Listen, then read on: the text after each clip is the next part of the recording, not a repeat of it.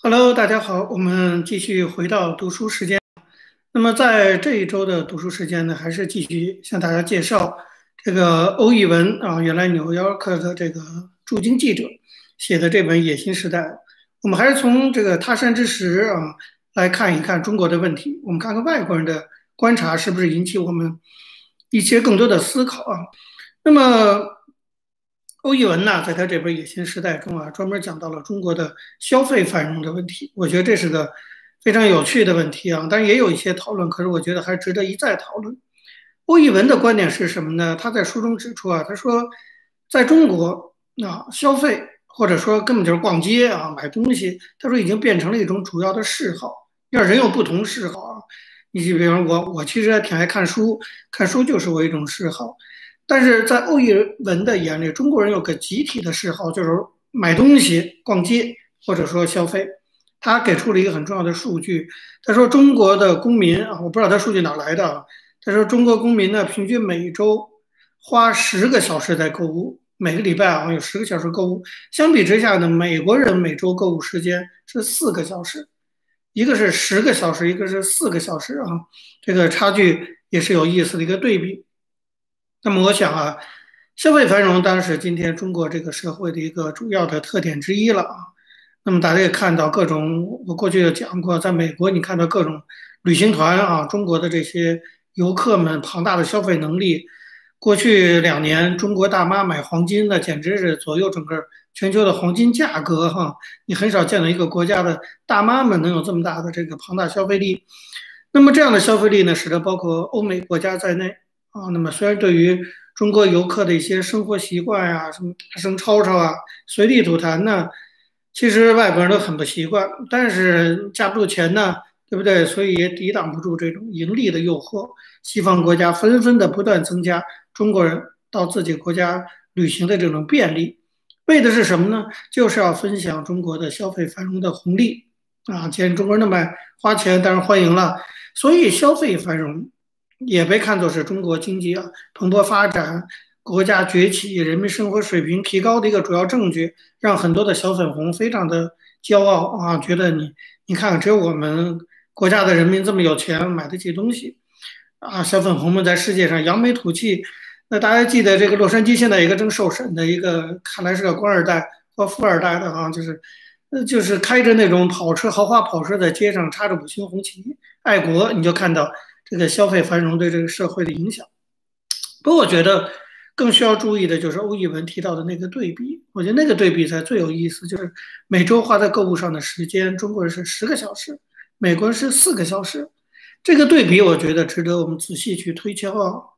因为坦率的讲，跟欧洲国家的老百姓比起来，美国人呢已经算是够能消费的了，够喜欢消费的了。那我去欧洲，你看到欧洲人其实在消费方面热情更小。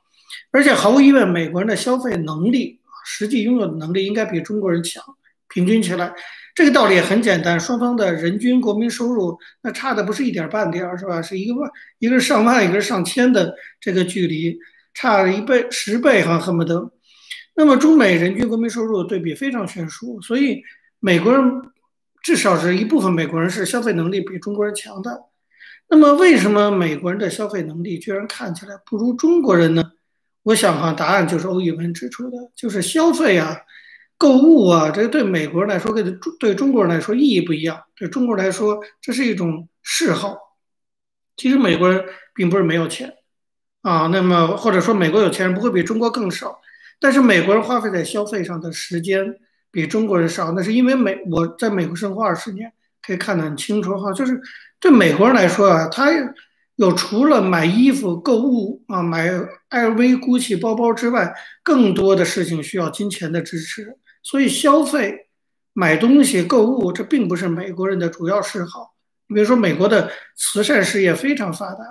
很多人把自己的积蓄不是用来购物啊，而是用来去支持一些社会发展的进步元素。当然，我们都知道，说能想到像比尔·盖茨捐出自己的资产成立基金会，是吧？帮助疾病防治和第三世界国家的。发展，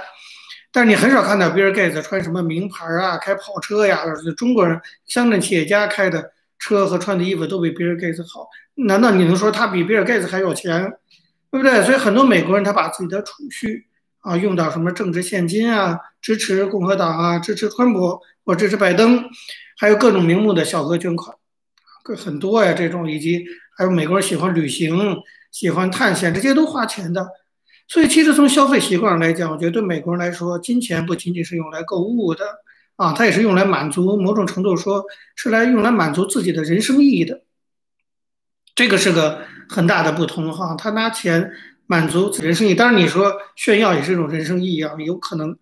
相比之下呢，你就会觉得中国人是以购物为主要嗜好的，而且我觉得我语文这观点给我一个很大启发，就是你会发现，其实中国人的购物，你比如说我有一次我们家里。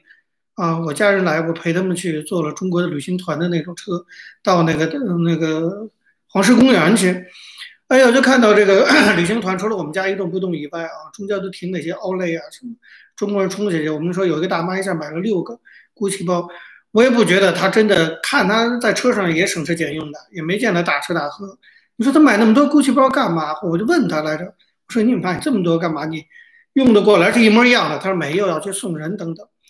你会发现中国人购物哈，它变成一种社会行为了。你比如说，他有攀比的性质在里头啊，他觉得我家里估计包多啊，显示我有社会地位，或者成为一种送礼的行为，去去建立他的社会关系。换句话说，中国人的购物哈，成几乎是按说这个购物消费应该是一种个人行为，但是在中国呢，消费成了一种社会的行为哈，而且是这个为自己啊建立一种社会关系的行为。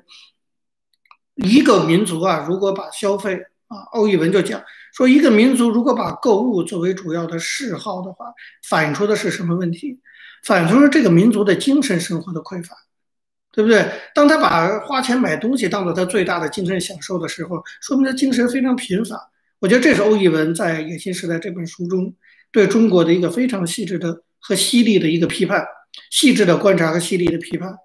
因为对于很多有钱的中国人来说，他除了把钱花在购物上，他都不知道还有什么办法可以更有意义的支配自己的资产了。他也不慈善，他也不怎么样，他根本不知道，他出他就只能就花掉啊，或者说他们即便知道也不愿意这么做。那个过去哈贝尔就曾经讲过，说后集权社会 的国家人民没有选择领导人的自由，但是人民呢有选择电冰箱品牌的自由。这个所谓选择电冰箱品牌的自由，其实体现的就是消费繁荣。啊，所以我们也要看到，所谓的消费繁荣，它的另一面是自由的匮乏，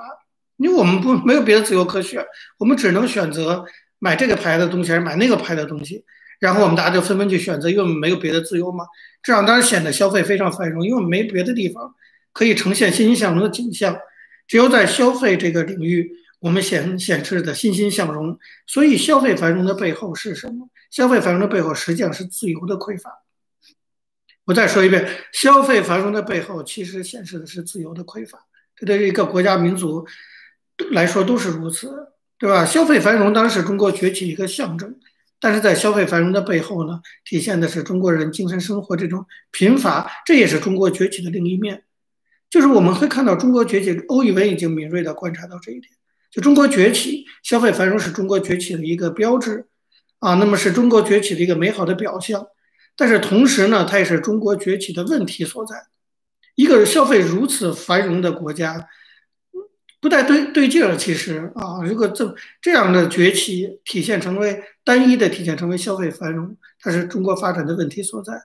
这是欧玉文在《野心时代》这本书里哈对中国人的消费繁荣这个问题的观察，我觉得还是蛮。蛮犀利的，所以推荐给大家。就是当我们看到中国人消费繁荣的时候，你可能觉得这这应该是个好现象啊。但是欧一文看到，在消费繁荣背后，其实一个不好的现象就是自由和精神生活的匮乏。这是欧一文在书中一个观点，我觉得值得推荐给大家的哈。另外呢，欧一文呢还提到了在中国很有名的一本书，当然这是很久以前很有名的一本书，但涉及到今天中国的小粉红群体的。出现这本书，我想有点年纪的人都还记得哈，就是我说有点年纪的三十五岁以上，哈佛女孩刘亦婷啊，虎妈，当时有一本书叫《哈佛女孩刘亦婷》，就我在哈佛待十年，我也没不认识刘亦婷。那个这本书当时在中国非常的火，大家记得这本书中的故事，很多人也都知道哈，就是虎妈刘卫华，就是这个刘亦婷的妈，为了让自己的女儿呢能够出人头地，在女儿十八个月大的时候就让她背唐诗。啊，小学时代就带女儿到喧嚣的场合读书，要磨练她的专注力，而且照表操课，每读二分钟，跑五分钟楼梯，叫做培养韧性。他让他的女儿双手握住那个冰块，每次要握十五分钟，作为一种锻炼。哈，真是一个虎妈，幸亏我妈没这样哈，要不然我们不知道能不能活得下来。但这本书就很广，说这样我孩子才能上哈佛。欧玉文呢，作为一个美国式教育长大的这么一个人，看了这个虎妈这件事儿，他非常的感慨。他说这个事情看起来乍看起来非常荒谬。啊，这样对待小孩，在美国这样的社会，这确实不可思议啊！这确实荒谬，因为这样的一种教育方式啊，那么当然我们都知道会压抑孩子的独立性和主体性，啊，使得他们在一个自由成长的年代就加上了无比沉重的负担，无法好好的自由的成长。但是大家知道，这也是中国家长的普遍的做法。换句话说。我们九零后时代、零零后时代就是在这样的一种社会环境和教育环境下长大的，能不小粉红才怪呢？我意思就这样啊，只要有能力的啊，现在大家知道，家长都会有想尽办法照着虎妈的方式去做啊。那么，我觉得针对这个问题，我们过去讨论都是说这种教育方式不对，但是我们忽略了很重要一个问题，就是这样的教育方式给中国培养出了整整一代特殊的群体，就是小粉红时代。啊，就就现在的这种九零后、零零后，我们都可以称为小粉红时代。这个时代有很多它的特点。你说他聪明，很聪明啊，但是他他真的是没有独立思考，然后还自以为是，其实也很缺乏主体性，依赖性也非常的强。那么你可以想想看，这一代人是怎么形成的？啊，九零后很多人其实是在一种非常荒谬的，就是欧义文说非常荒谬的一种教育方法下长大的啊，不仅来自家庭，也来自于攀比的社会环境。从小沉浸在这种网络世界、游戏这些影响后果加在一起，我觉得是小粉红形成的很大的原因。换句话说，就是当我们批评现在小粉红的时候，我要引欧宇文的观点是说：当我们注意到中共的洗脑啊，整个政治环境的政治制度的这种对孩子的不好的影响，可是我们也要看到这个小粉红的形成，某种程度跟我们家长也有关系。啊，就是你，当然我也不是觉得很多的家长是配合共产党洗脑自己的小孩变成小粉红，但是你那样的一种教育方式，让孩子没办法去有更多的独立性和主体性，没办法在一个比较自由的这种教育环境下长大的话，他就会变得越来越愚钝，越来越被政容易被政权所蒙蔽，这不是害自己的小孩吗？现在关于小粉红时代的研究哈，慢慢开始。有一些了，还是不多。不过，我认为中国的小粉红时代是怎样的一代，决定了中国的未来是怎样的未来，这是非常令人担忧的。如果我们现在很年轻的一代是小粉红占大多数一代的话，中国的未来确实很令人担忧啊！你再担忧也没有，毕竟未来属于更年轻的一代哈。所以，像虎妈刘伟华这样的教育对这一代人造成什么样的影响，会使得他们有什么样的缺点或者优点也可以啊。我觉得这是我们可以去加以更深深入的思考的啊！我这个欧语文这本书里啊，没有给一个答案，就是小粉红时代或者这种教育方式长大的年轻时代，他们的形成会对中国未来产生什么样的影响？会怎么样形塑中国未来的国家形象、国家品格啊？那我们现在看慢慢慢的看出一些来了哈，比如说九零后小粉红时代，除了张嘴骂脏话。就是这首先第一张嘴就是脏话先出来哈，就是不会出了脏话似乎不会说人话了。第二呢，就是以脏话开开口，不讲理，先骂人再说，啊，以后这个像我们这慢慢的连国家行为都这个样子了，战狼就是这个样子。就是他到底小粉红时代有什么样的特点？这些特点会怎么影响中国未来的国家品格、国家形象，甚至是未来一两代中国的国民性？因为小粉红长大也会生小孩。这样的一群时代，他要怎么教育他的小孩儿？我觉得这些都是一些观察中国非常重要的问题。对这些问题，欧义文没有给出答案。可是我建议我们还是可以做一些思考。我们也不能只是去骂这些小粉红，只是感叹。我们真的是要开始做谁的研究？这个这样的小粉红时代会对中国未来有什么影响？那么我们怎么可能防范那样的恶劣的影响？但不管怎么样，欧宇文提出这个问题，我觉得还是很尖锐的啊。有的时候我也常常常讲，就是提出问题，这本身比找到答案还要重要。你能不能看到哪些问题对中国来说非常重要？欧义文在野心时代里就观察到了啊，中国的这个小粉红，他他那时候还没用“小粉红”这个词，但他用在九零后时代他就注意到了这个问题。我觉得这是野心时代观察中国给我们做出的另外一个重要的一个贡献啊。那么今天我就跟大家介绍这本书中另外两个观点啊。那么其他的还有一些观点，我们下周的同样读书时间再继续向大家介绍一个外国人眼中的中国的发展。好，今天读书时间到这儿。那么有付费的会员呢，请大家转到我们的脸书的学习群组中，我们还可以继续讨论欧一文的这本书。再见。